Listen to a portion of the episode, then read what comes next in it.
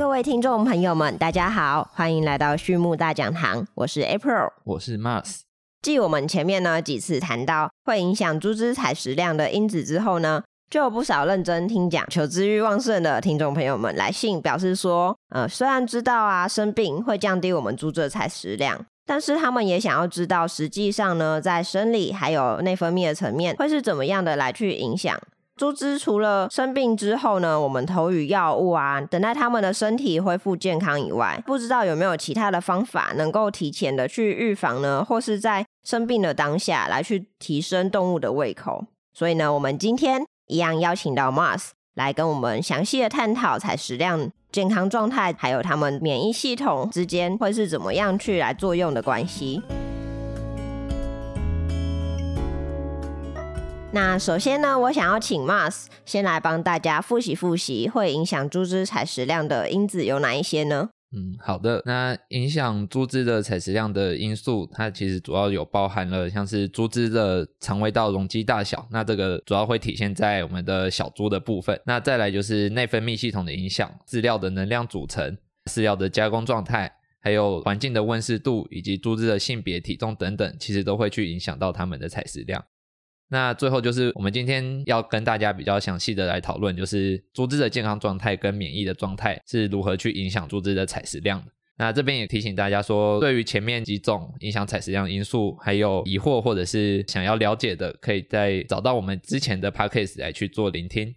嗯，好，谢谢 Mars 的概述，然后还有提醒哦。那依照刚刚我们提到的因子啊，那我们就可以知道说，动物体在健康状态下。采食量呢，可能会受到饲料、温湿度、性别、体重，还有自身的肠胃道容积条件，它们之间会去互相的来去影响。不过呢，今天如果我们的猪只啊，它的健康亮到红灯，是不是就会扰乱上面的预设情况啊？嗯。健康状况这个词，其实它涵盖的范围太广了。那举凡像是说，竹子它可能会有外伤啊、细菌感染、病毒感染，或者是寄生虫的感染，或者是它本身有一些遗传疾病、怀孕分娩造成的内分泌失调啊，或者是到我们人为的去驱赶它，那环境的温度造成的紧迫，那甚至是动物它本身的社交以及饲料营养的不均衡，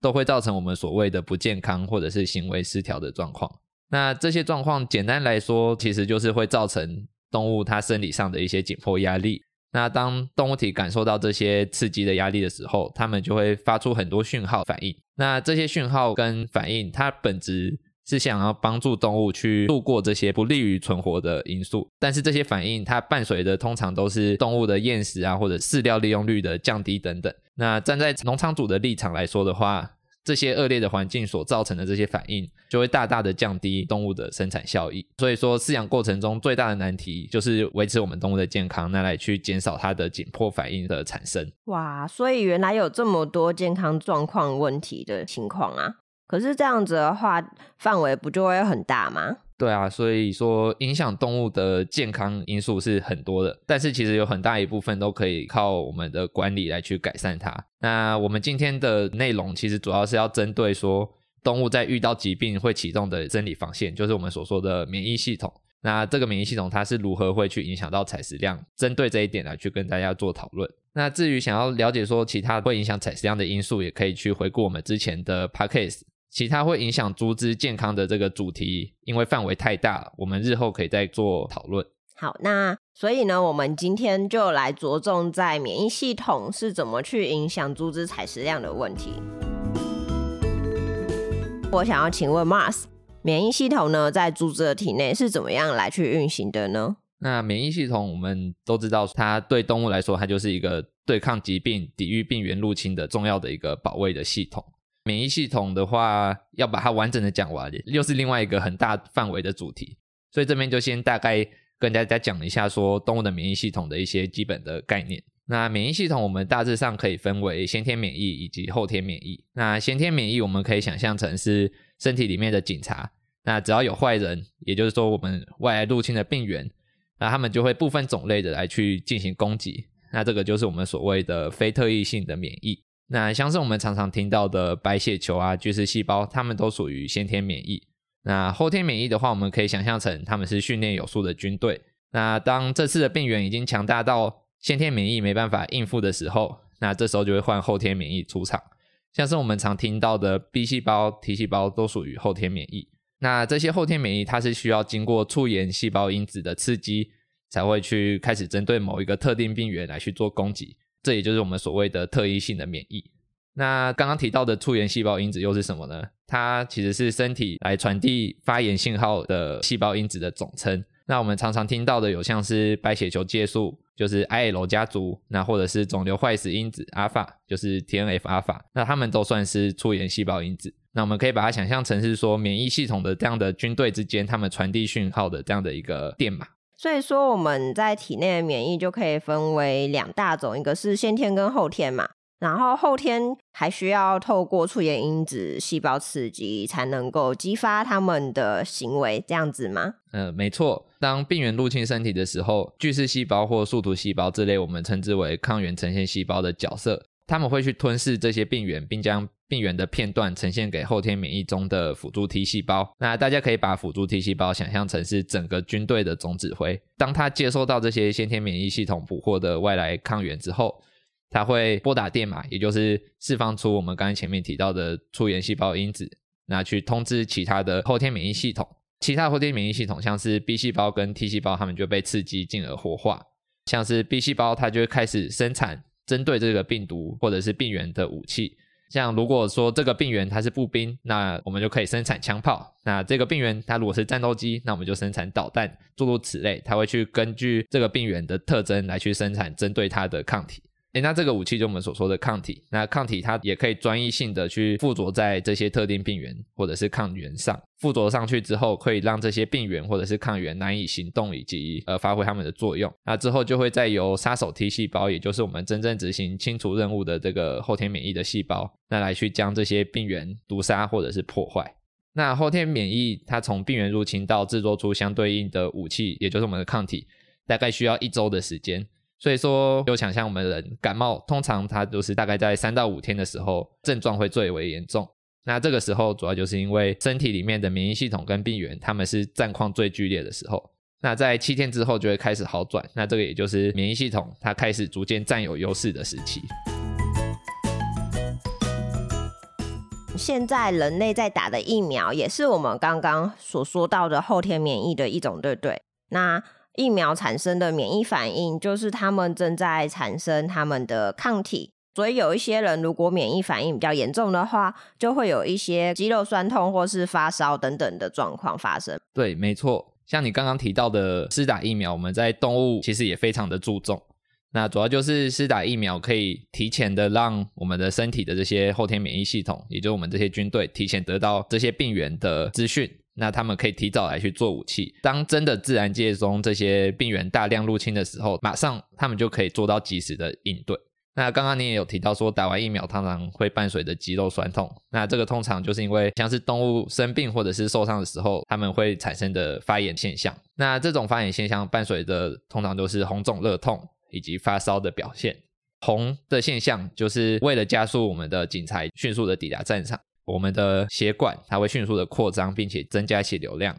那表面看起来就会红红的。之后，呃，微血管的通透性也会因为充血而增加，那就会有更多的免疫细胞，它会移动到邻近的组织。这些免疫细胞移动到邻近的组织，就会造成出现肿的这个现象。那再来就是血液量的增加，或者是当发炎的地方的这些细胞正在执行吞噬作用，或者是。他们正在与病原进行反应的时候，都会产生热。那这些热能对体感来说，它就是一个发热的反应。最后也会因为肿胀的状况，它会去压迫到我们的神经，出现疼痛的这样的现象。这整个反应，也就是我们动物在对抗病原的时候，不论是外伤或者是疾病的简单的流程。嗯，原来如此。谢谢 Mars 这么生动的分享。刚刚 Mars 有提到的细胞释放因子，还有炎性细胞因子，像是介白素啊，还有 TNF 阿尔法，那他们是要怎么去影响猪只采食量的啊？好，那这些细胞因子它其实主要会是去影响我们的免疫系统以及血液里面的一些细胞或者是组成。之后才会间接的去影响采食量跟我们的营养素的利用率。血清里面像是抗体的浓度啊，淋巴细胞里面的这个 CD 四和 CD 八的比例，那或者是血清糖蛋白的浓度、慢性细胞免疫激活的现象等等，那他们都会去影响采食量，再进一步就会去影响到动物的体重、瘦肉率，或者是土体蛋白以及脂肪的比例等等。罹患疾病的动物在这些发炎细胞因子的作用之下，他们会将讯息从免疫系统传递到内分泌以及中枢神经系统，就会去进一步的影响采食量的表现。在二零一零年有一个实验，用大肠杆菌来去对保育猪来进行攻毒，跟用生理食盐水的处理的对照组来去做比较。那他们发现说，攻毒组的平均之日采食量会比他们攻毒前的一周减少了大概九点三 percent。那除了有影响采食量跟生长性能之外，它受到感染的这些猪，它们的空肠以及回肠都可以检验到高浓度的血浆 IL。IL one IL 十以及阳性的 IgA 的表现。那另外有一些实验发现说，如果阻断巨噬细胞在接触病原后所产生的这些细胞因子，那像是我们刚刚有提到的 IL one beta、l 六，还有 TNF alpha 等等，那免疫系统它就没办法去影响其他的系统，就没办法去影响像我们刚才提到的内分泌啊或中枢系统。那动物它也不会去产生厌食或者是失重的现象。那像是一九九七年的一个实验，他们将重组的猪的 TNF 阿法注射到猪只的中枢神经系统，他们发现，如果把这个 TNF 阿法直接注射到中枢神经系统，会导致猪只的采食量短暂的减少，那也会产生一些嗜睡的反应。那我们要注意到的是，它就只是单纯注射这项促炎因子，而不是说真的有病原入侵，那也会导致猪只的采食量短暂的减少。那所以像是 TNF 阿法这类可以去造成发炎反应的这些物质，它们对于中枢神经的系统的影响，其实是可以直接作用在大脑，并且调节猪只的食欲的。嗯，那这样子我了解了，Mars。既然如此，猪只呢健康出状况的时候啊，会让免疫系统启动，或是促炎因子它们的讯号传递，也会使得后续免疫系统启动。这样子在内分泌的调控上，就会去抑制食欲。那我们有没有什么方式是能够在这样的情况下去提升动物的胃口呢？或者说，我们必须等到动物恢复健康啊，然后弥补它们的状态，或是受紧迫状态缓解了之后，才能够去想办法提升它们的食欲，不要让它们的采食量不足，导致它们体重下降的问题。嗯，好的。那在多数的牧场，其实都会遇到类似的问题，就是它生病，那都不吃怎么办？其实动物它的健康，我们应该是要摆在第一顺位，但我们也是有现实的考量，就是要考量经济的效益。那在不紧急、那不危急的情况下，我们通常还是建议尽量少用药，那尽量让动物依靠自身的免疫来去获得痊愈。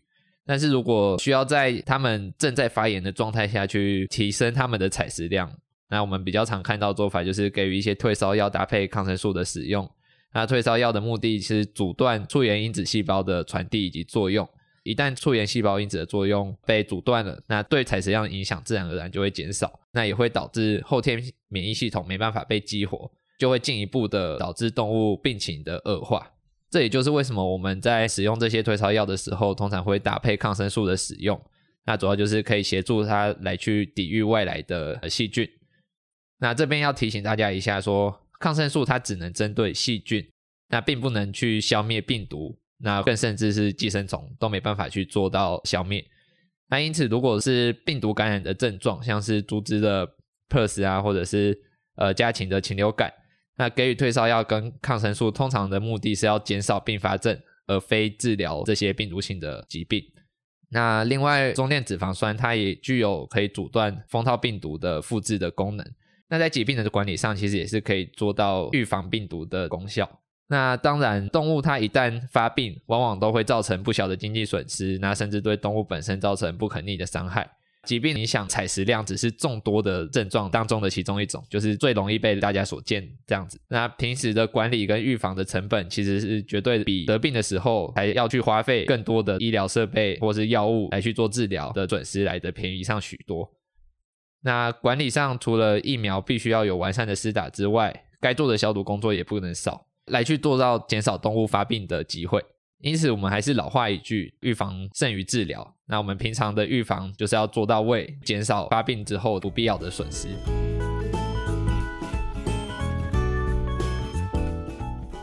好，那我们今天的分享呢，就到这边。那如果在聆听的过程中有疑问或是听不清楚的人，可以到我们的 YouTube 频道开启我们中文字幕协助理解哦。那最后呢，再次感谢大家的收听，还有 Mars 今天的分享。